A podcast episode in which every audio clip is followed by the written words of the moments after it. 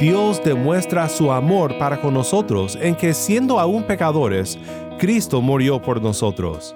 No habíamos hecho nada para merecerlo, nada para obtener este amor, esta gracia. Nosotros caminábamos por nuestro propio camino, pero algo cambió nuestra vida.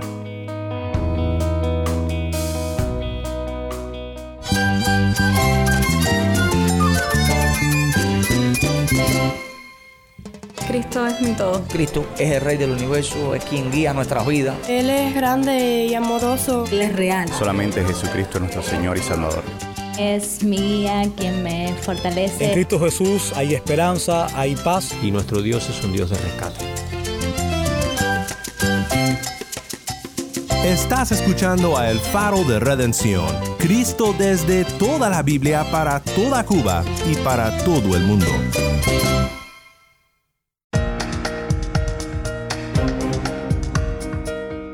Mi nombre es Daniel Warren, gracias por acompañarme aquí en El Faro. Estamos en una serie de dos semanas titulada El Dios que adoramos. Hoy pasaremos de hablar de lo que llamamos en la teología sistemática los atributos incomunicables de Dios, aquellas cosas que nosotros no compartimos con Dios, a los atributos comunicables o aquellas cosas que nosotros de alguna forma compartimos con Dios. Dios es amor y nosotros amamos. Dios es verdad y nosotros caminamos en la verdad y hablamos la verdad. Dios es sabio y nosotros recibimos de Él la sabiduría. Empezando ahora y continuando la próxima semana, estudiaremos juntos estos atributos de Dios. En el programa de hoy quiero pensar contigo por unos momentos en una meditación breve sobre la bondad y el amor de Dios. Para contarnos un poco sobre este gran amor de Dios, nos acompaña Javier desde Cuba. Pero un día eh, mi abuela fallece, pero era muy cercana a mí, ambos éramos asmáticos y entonces ella me comprendía mucho cuando estaba en crisis del asma y cuando ella se murió fue una de las cosas que Dios usó para hablarme, para hacerme pensar sobre mi vida. Quédate conmigo para escuchar más de la historia de Javier y para pensar juntos en la gran bondad y el gran amor de nuestro gran Dios. El faro de redención comienza con Fanny Rodríguez de Villa Clara, Cuba. Esto es Agárrate de Cristo.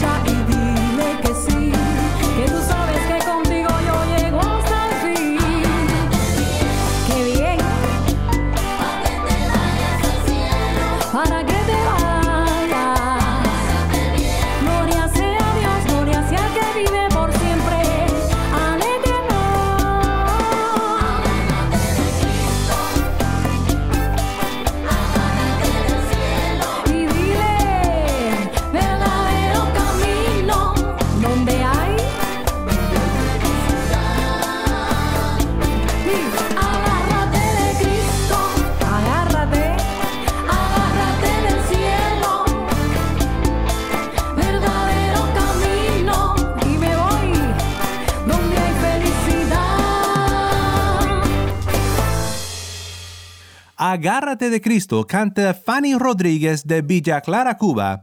Mi nombre es Daniel Warren y esto es El Faro de Redención. Cristo desde toda la Biblia para toda Cuba y para todo el mundo.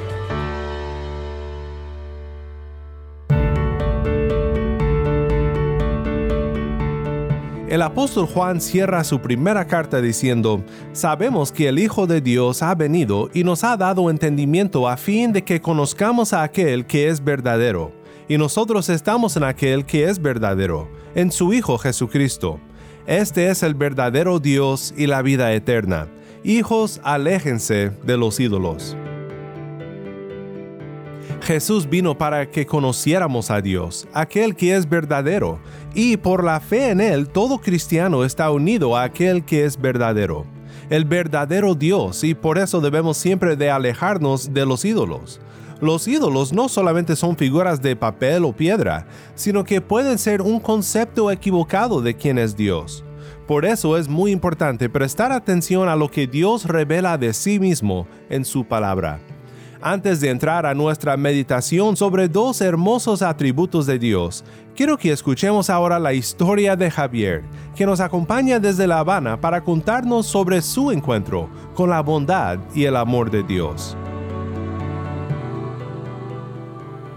Gracias Daniel por dedicarnos un espacio para conocer un testimonio una experiencia de conversión, una experiencia de vida en Cristo de un hermano acá en Cuba, en nuestra nación. Quisiéramos saber tu nombre, mi hermano. Sí, mi nombre es Javier eh, Michel Valdés Sánchez. Eh, gracias Javier por tu tiempo. Eh, ¿Quisieras compartir con nosotros tu testimonio y cómo conociste al Señor? Sí, cómo no. Eh, en mi infancia, cerca de 5 o 6 años, jugaba en la iglesia de los Pinos Nuevos. Todos los veranos íbamos a la, a la escuela siempre de verano. Dejé de ir a la iglesia ya en la adolescencia y recuerdo que tenía, tenía un problema o pasaba algo bien grande en mi vida, me encerraba en el baño y oraba a ese Dios del cual yo escuché cuando era chiquitico. Pero un día eh, mi abuela fallece, pero era muy cercana a mí, ambos éramos asmáticos y entonces ella me comprendía mucho cuando estaba en crisis del asma y cuando ella se murió fue una de las cosas que Dios usó para hablarme, para hacerme pensar sobre mi vida. Yo recuerdo que muchos años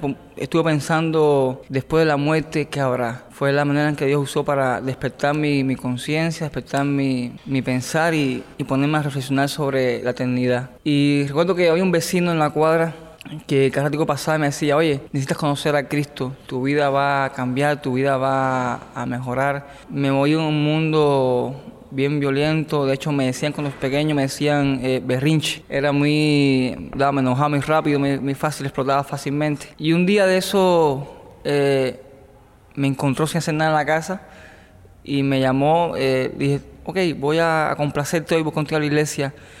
Y recuerdo que ahí hice convicción y profesión de fe, pero por salir del paso. Lo hice por... El pastor aquel día me predicó eh, personalmente. Yo decía, acepto a Jesucristo, pero lo había hecho mecánicamente. Pero en esa semana había una campaña de evangelismo y recuerdo que él hizo esas noches que estuvo él de campaña, hizo llamamiento. Y ahí yo entendí, pude entender la realidad de que necesitaba a Cristo en mi vida, que en mi vida no había paz, no había gozo, que no había satisfacción personal de ningún tipo. Y una lucha espiritual, por primera vez en mi vida tuve una. Yo quería ponerme en pie, él hizo llamamiento, si usted desea conocer a Cristo, pónganse en pie. Y yo quería ponerme en pie y algo, algo me decía, no, no, quédate sentado, a ti no te hace falta Jesucristo para nada. Y en una de esas tuve el valor y me puse en pie y ahí para mí fue que yo entregué, rendí mi vida a Jesucristo. A partir de ahí tuve una experiencia, creo, de, de conversión, de salvación. Empecé a, a concientizar hasta qué punto Dios me había perdonado a mí y hasta qué punto Dios me amaba. Y eso para mí fue algo genial. Me quitó una carga que llevaba sobre mis hombros muy grande. Les digo por una carga que llevaba desde los 5 o 6 años emocionalmente con la pérdida de mi abuela. Sufrí muchos maltratos eh, psicológicamente, físicamente. Y para mí aquello fue un momento tan bueno, tan, tan pleno, donde me sentí realmente libre, sano. Eh, y tuve la, la, dicha, el placer también de, de, contar con hermanos buenos que nada más di paso de fe y enseguida estaban ya sobre mí ya para darme discipulado, visitarme, compartían conmigo música cristiana. Eso fue algo genial.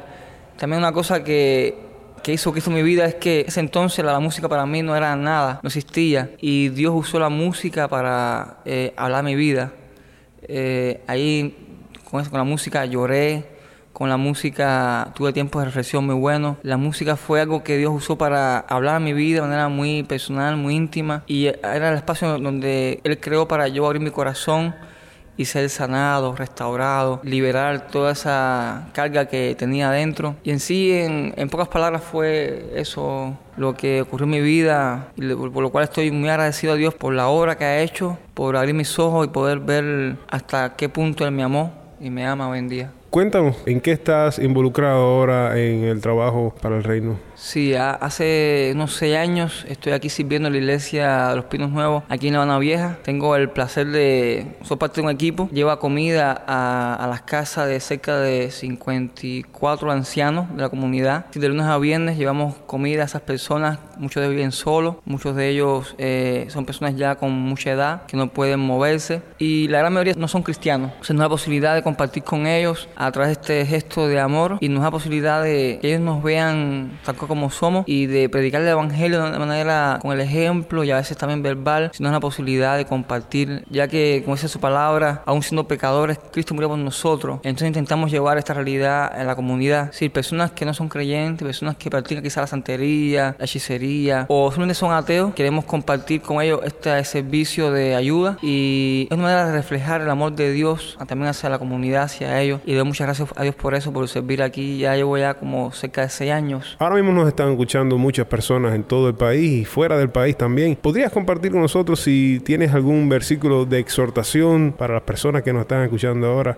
Sí, hay un, hay un pasaje, ahora realmente no me acuerdo bien de la cita, pero dice más o menos así, eh, que una luz no puede esconderse, no fue creada para ponerse debajo de la cama, fue creada para ponerse en un lugar bien alto y para que alumbre en la oscuridad. Es un pasaje que me habla a mí mucho todos los días porque me habla de que Dios en su plan, Él nos creó para hacer luz en la oscuridad, nos creó para donde quiera que estemos brillar con su luz, no con la luz nuestra, sino con su luz. Y es algo genial de que nos toca a todo cristiano quieras o no, eres líder en donde tú estás trabajando, donde estás sirviendo como basurero, sea como una oficina, sea como músico dentro del, gobierno. Dios nos ha llamado a hacer luz y es algo que no podemos ignorar, no podemos dejar a, un lado. Y como luz debemos mostrar sus obras, mostrar su presencia a las personas que nos rodean. Uno de sus planes es llevar a la tierra su reino. Y creo que somos parte como cristianos de esa gran verdad. Donde quiera que estemos, somos responsables, somos testigos de vivir, de llevar el reino de Dios a donde estamos trabajando, donde estamos viviendo, donde estamos sirviendo o colaborando en cualquier sector o, área de la, de la población. Gracias Javier por tus valiosas palabras, gracias por compartir tu tiempo con nosotros. Dios te bendiga.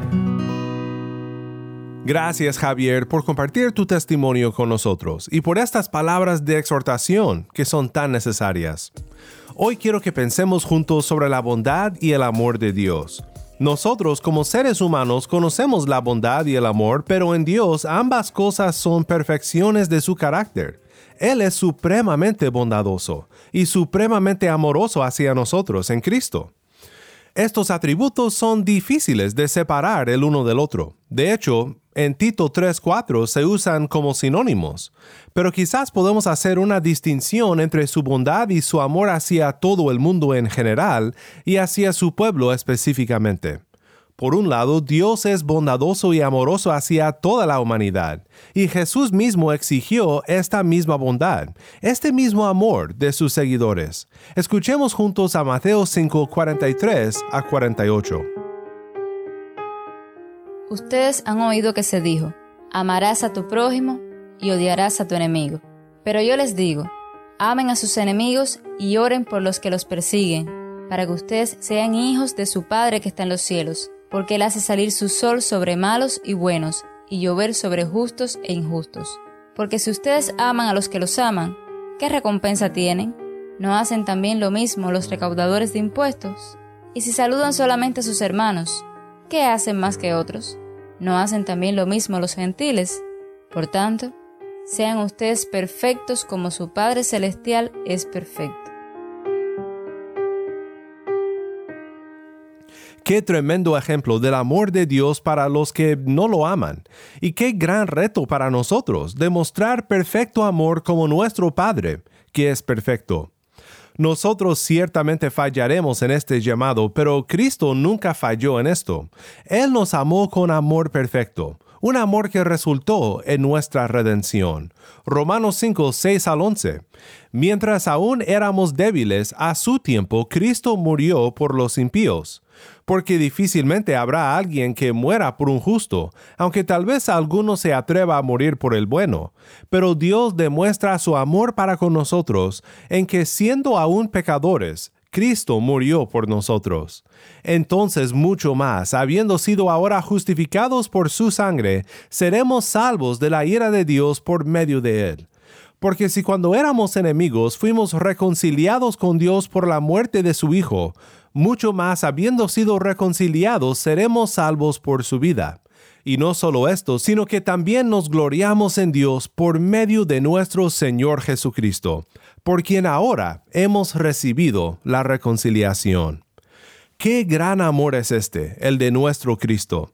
Puedes imaginar la escena. Estás parado en el malecón con tu familia, disfrutando el clima, viendo a la gente pasar y desaparece de tu vista tu pequeña hija.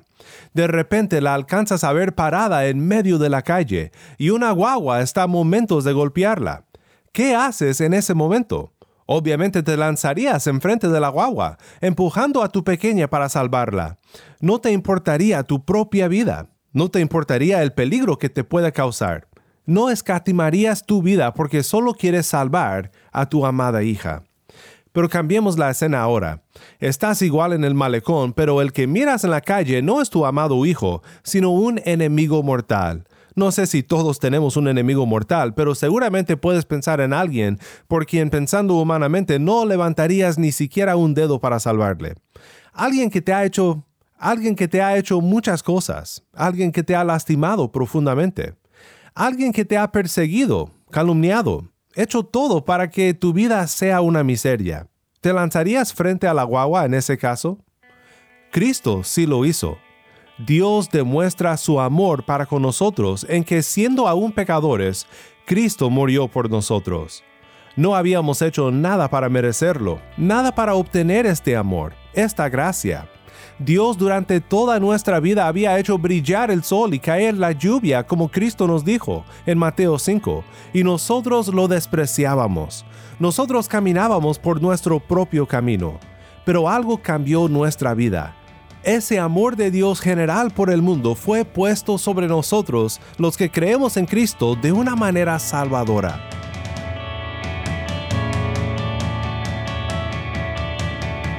Escuchemos juntos sobre este gran momento de redención cuando el amor y la bondad de Dios nos alcanzó finalmente en Cristo. Porque nosotros también en otro tiempo éramos necios, desobedientes, extraviados, esclavos de deleites y placeres diversos, viviendo en malicia y envidia, aborrecibles y odiándonos unos a otros. Pero cuando se manifestó la bondad de Dios nuestro Salvador y su amor hacia la humanidad, él nos salvó, no por las obras de justicia que nosotros hubiéramos hecho, sino conforme a su misericordia, por medio del lavamiento de la regeneración y la renovación por el Espíritu Santo, que Él derramó sobre nosotros abundantemente por medio de Jesucristo nuestro Salvador, para que justificados por su gracia fuéramos hechos herederos según la esperanza de la vida eterna. Realmente no podríamos merecer menos este amor redentor de nuestro Dios. Dice Tito 3:3, porque nosotros también en otro tiempo éramos necios, desobedientes, extraviados, esclavos de deleites y placeres diversos, viviendo en malicia y envidia, aborrecibles y odiándonos unos a otros. Esa es una buena descripción de nuestras vidas antes de que la bondad y la misericordia de Dios aparecieran. Éramos necios que odiábamos a Dios desobedientes y extraviados, esclavos del pecado, odiados por otros. No merecemos para nada la bondad y el amor de Dios, pero Cristo dio su vida por rescatarnos. Así es como Dios muestra de una manera grandiosa su bondad y su amor.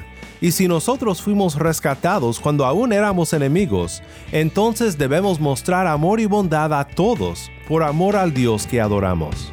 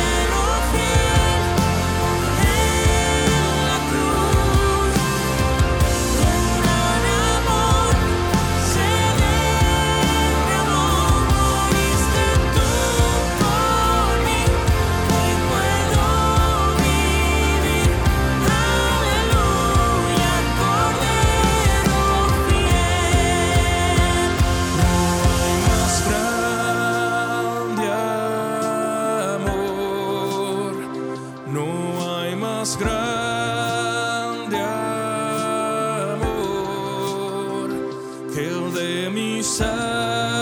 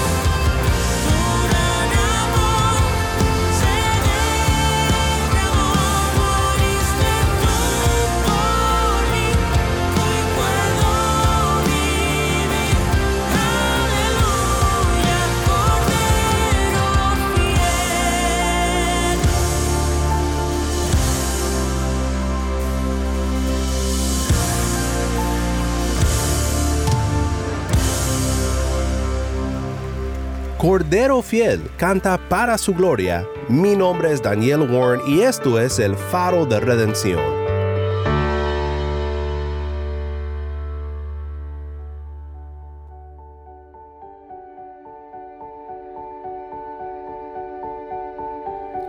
Un himno de otro siglo dice así, Cuán bella es esa historia, mi tema de victoria, es esta antigua historia de Cristo y de su amor. Amén y amén. Nunca nos cansaremos de contar la gran historia de un Dios que nos amó de una manera tan inesperada y tan llena de gracia. Tal vez tú escuchas el día de hoy y aún dudas de que este Dios amoroso puede ser real, o dudas de que lo que este Cristo hizo en la cruz pueda realmente cubrir tus pecados, porque son muchos.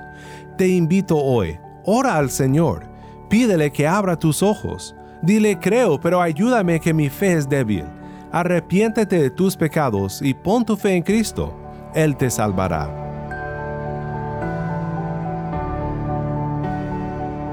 Oremos juntos para terminar. Padre Celestial, gracias por concedernos este día, un día más de vida y un día más para reflexionar sobre aquella gran historia de tu amor hacia nosotros en Cristo Jesús. Pido Señor que nos perdones las muchas veces que no mostramos tu amor a los que nos rodean, personas que necesitan ver a Cristo en nosotros. Ayúdanos a ser más y más como nuestro Redentor, Cristo, y a vivir una vida de obediencia, confiando solamente en su obra terminada para nuestra salvación. En su bendito nombre oramos. Amén.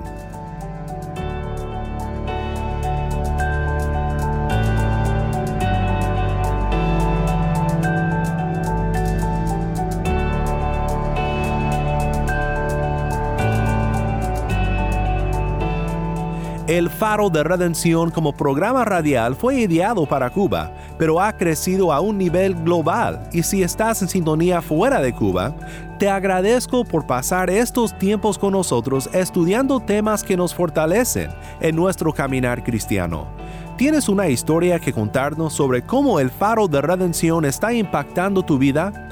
Mándanos un correo electrónico a ministerio arroba elfaroderedención.org. Nuevamente nuestro correo electrónico ministerio arroba elfaroderedención.org.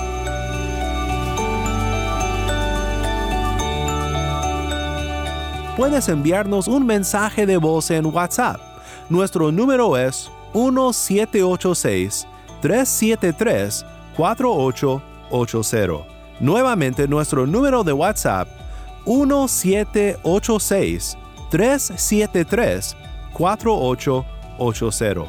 Y no olvides que también nos puedes seguir en las redes sociales, en Facebook, Instagram y Twitter. Solo busca el faro de redención. Allí encontrarás más contenido durante la semana para animarte en tu fe y para mantenerte informado sobre el ministerio de El Faro. Para más información sobre este ministerio y sobre cómo tú puedes formar parte de nuestra misión, visita nuestra página web elfaroderedención.org.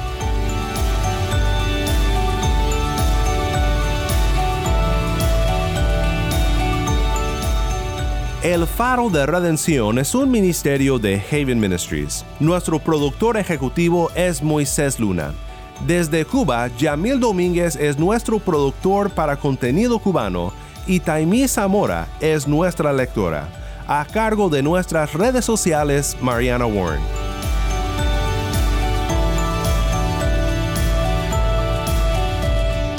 Mi nombre es Daniel Warren. Te invito a que me acompañes la próxima semana en esta serie El Dios que adoramos.